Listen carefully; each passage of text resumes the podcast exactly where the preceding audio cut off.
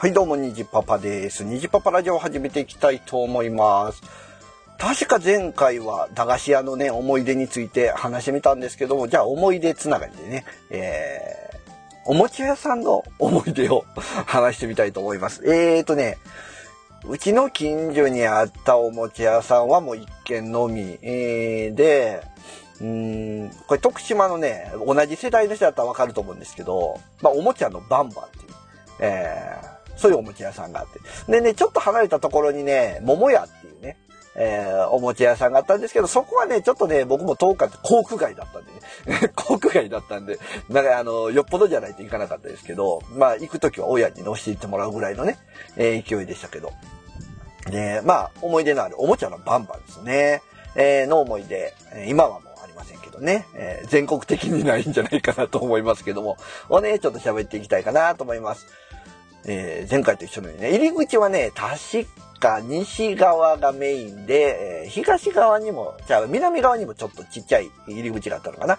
うん。まあメインはあ西側の入り口ですね。で、駐車場に面してて、で、まず入り口の横にカードを出すがありましたね。えー当時は。いや、懐かしいなやっぱり、えーあれですか、ナイトガンダムとかのね、えー SD ガンダムシリーズのカード出す。ドラゴンボールは当時はまだ、僕が行ってた頃はまだだったんじゃないかな。うん。で、中に入るとですね、中入ってすぐ右がもう、レジカウンター。えーで、レジカウンターもこう、なんですか、ガラスのショーケースになってるようなレジカウンターですよね。絵がありましたね。うん。で、まあ、あんまり行かなかった。こう、左、入って左側。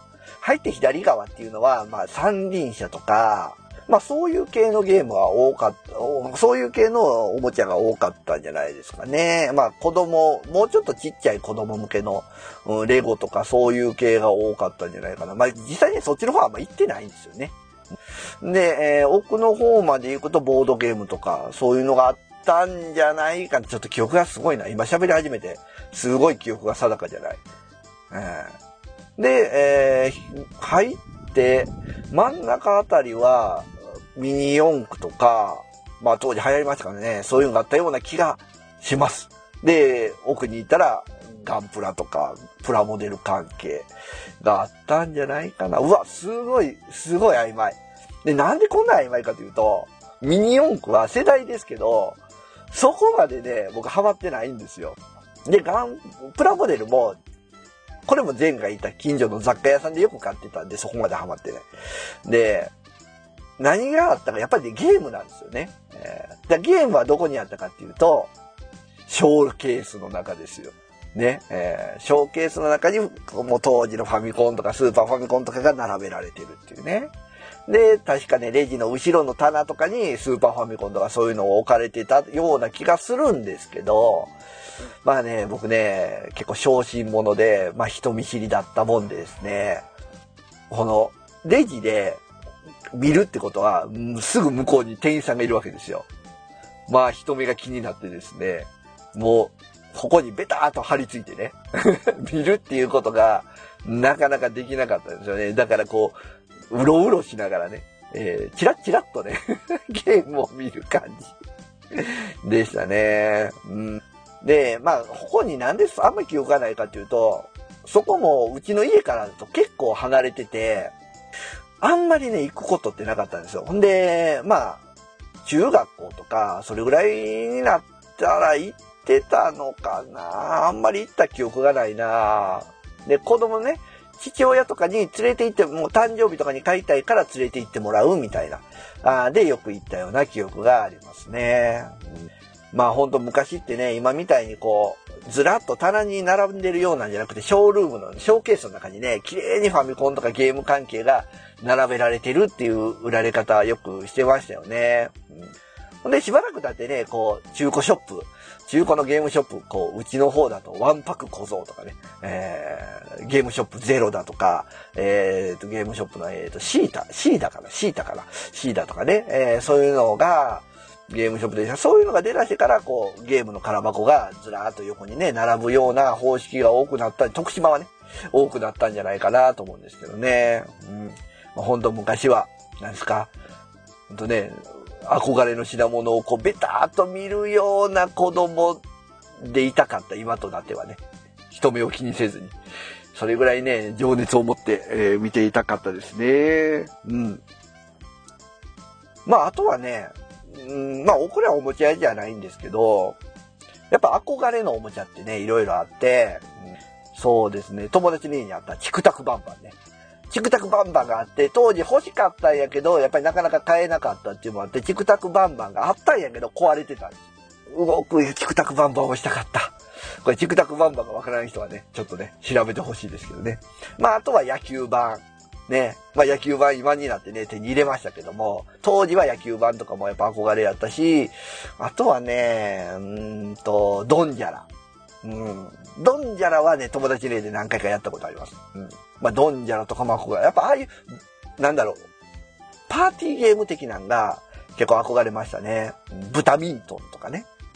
あとは、ロボピッチャー。セガ、あれセガトイズかな。ロボットがね、ボール投げてくれるんですね。僕、当時野球してたんで、やっぱあれも憧れましたね。よく宣伝してたし。うん。あとは、これは家にありましたけどね、あの、釣りのゲームね。こう、下にこう、魚刺しといて、スイッチ入れたら魚がね、上向いて口パクパクするんで、そこにこう、竿を差し込んで、竿の針の部分をこう、ちょうどうまい具合に入れて、釣り上げるみたいなゲーム。そんなのもやりましたね。あとは、何回したかな憧れのおもちゃ。うーん、足こぎの自動車。これは、もう乗ってる人は結構いるんじゃないかな。こう足でね、えー、キコキコ声で進むんですけど、あれもね、なかなかこう、なんだろう。本当に車軸を直接回すんで、結構なスピードで漕がないとね、動かないんですよね。で、初めの動き出しがすごく力がいるっていうね。あとはね、うちに1個あって、すごく楽しかったのは、えっ、ー、とね、電動の電車。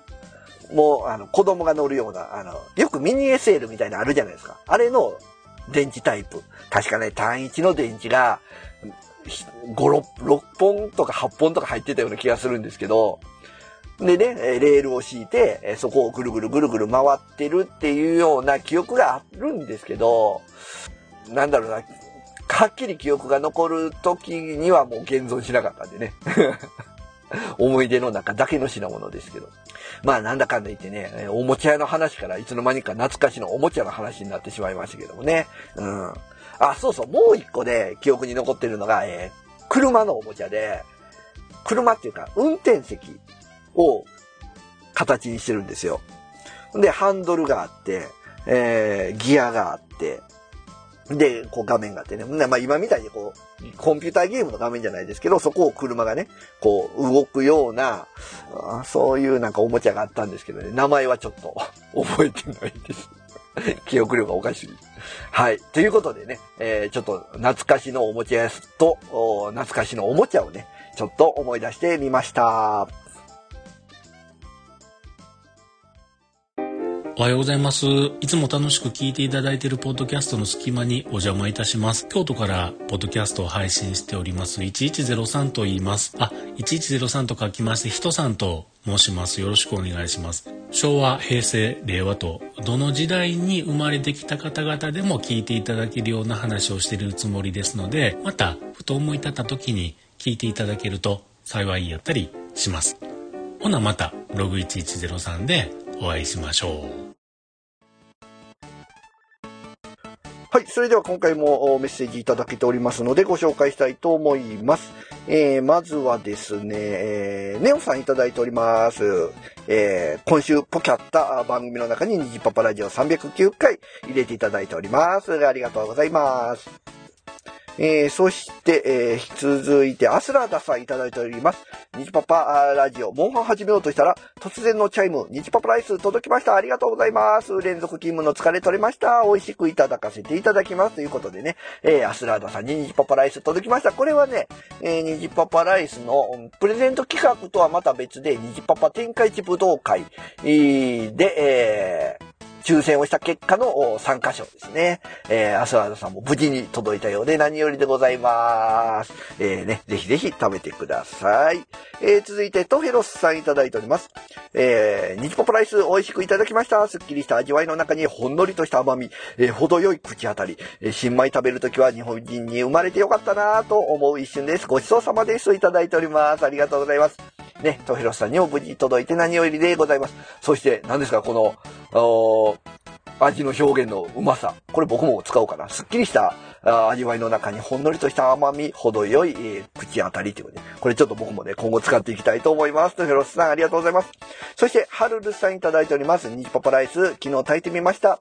もちもちして甘みもあって、えー、夫もうんうん美味しいって食べてましたよ。私も美味しくいただいて、今日も昨日食べてますが、冷めても美味しいです。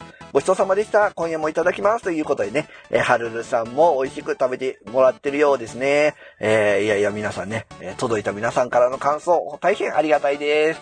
ね、えー、皆さんもね、お米を食べて元気になりましょうということで、今回メッセージ以上となっております。皆さん、ありがとうございました。